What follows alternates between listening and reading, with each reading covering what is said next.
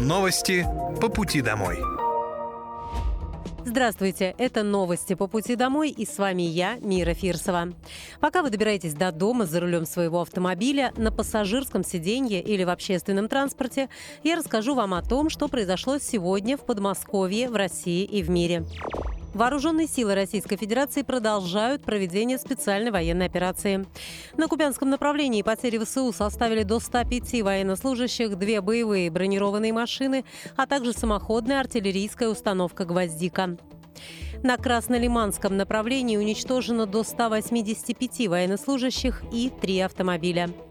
На Донецком направлении противник потерял до 240 военнослужащих, два бронетранспортера и четыре автомобиля. В ходе контрбатарейной борьбы поражены две гаубицы МСТБ, два орудия Д-20, а также две самоходные артиллерийские установки «Гвоздика».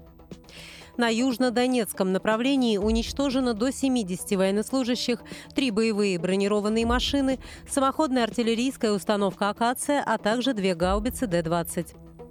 На Херсонском направлении Потери противника составили до 35 военнослужащих и два автомобиля. Кроме того, в ходе контрбатарейной борьбы поражены две гаубицы Д-20 и две самоходные артиллерийские установки «Гвоздика».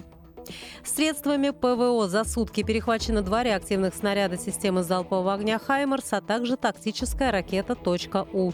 Кроме того, уничтожены 23 украинских беспилотных летательных аппарата.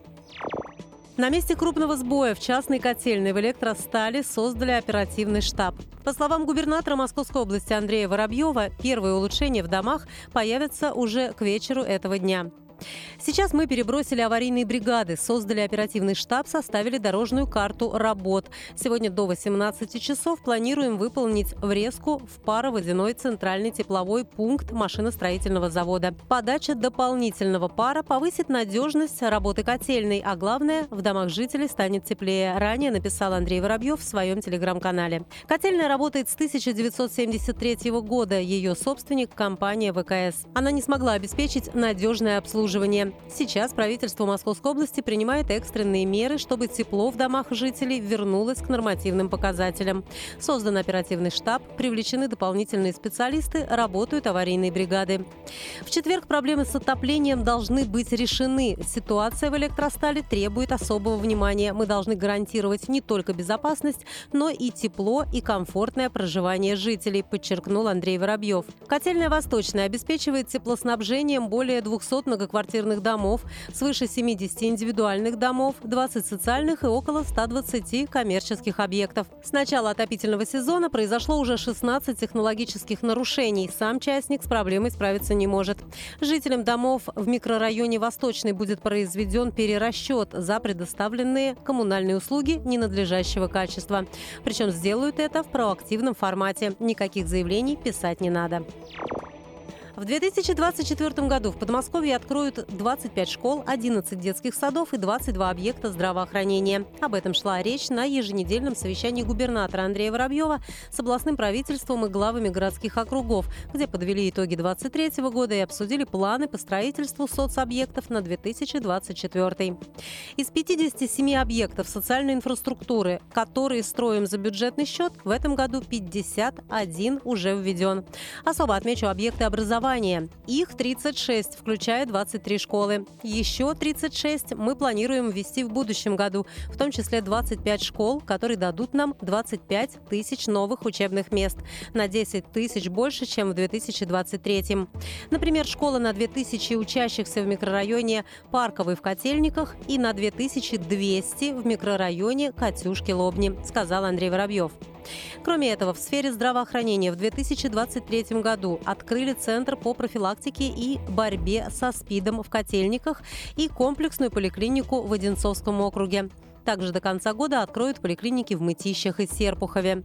В следующем году будет открыто 7 больниц и поликлиник, 13 фельдшерско-акушерских пунктов и 2 подстанции скорой помощи. В конце будущего года завершится реконструкция здания Центра социально-медицинской реабилитации инвалидов и ветеранов боевых действий Ясенки, где появится новый бассейн, а в Сергиевом Посаде начнет работу интернат для слепоглухих. До 25 декабря открыт набор в элитное подразделение на контрактную службу в Московской области. Каждому подписавшему контракт полагается единовременная выплата в размере миллиона рублей. Из них 195 тысяч – это федеральные средства, 200 тысяч от региона и еще 605 тысяч в рамках надбавки из специального фонда поддержки. Служба в новом элитном подразделении предполагает получение индивидуальной боевой подготовки с опытными инструкторами. Всех контрактников обеспечат современной экипировкой. Кроме того, подписавшим контракт полагаются особые условия для взаимодействия с близкими и членами семьи, а также бесплатный трансфер в Московскую область из любой точки мира. Всю дополнительную информацию можно получить по телефону горячей линии плюс 7 495 990 4 семерки. Обратный звонок также можно заказать на сайте контрактмо.рф или оставив заявку в телеграм-боте «Контракт ЭМО Бот». Московская область стала победителем сразу в нескольких номинациях туристической премии Russian Traveler Awards 2023. Подмосковные проекты отмечают на премии уже второй год подряд. В этом году Министерство культуры и туризма Московской области удостоено диплома в специальной номинации за развитие культурного кода. Второе место в номинации «Экскурсионный туристический маршрут» занял проект «Коломна-Зарайск. Древние Кремли и гастрономические радости» а Коломенский калач занял второе место по итогам голосования за национальное блюдо «Продукт». Победителей конкурса определяли при помощи народного голосования. Всего в этом году на премию было заявлено более 500 объектов из 50 регионов России. Ежегодная премия посвящена главным туристическим возможностям страны, чтобы определить все самое лучшее в мире путешествий и открыть новые точки на туристической карте России.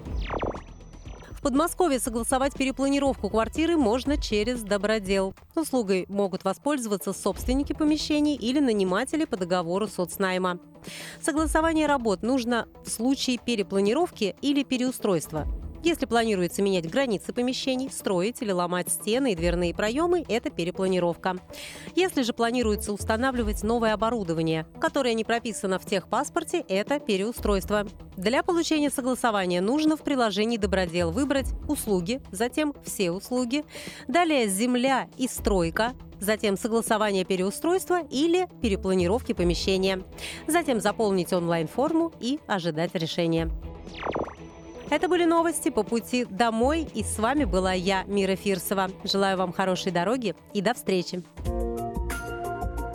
Новости по пути домой.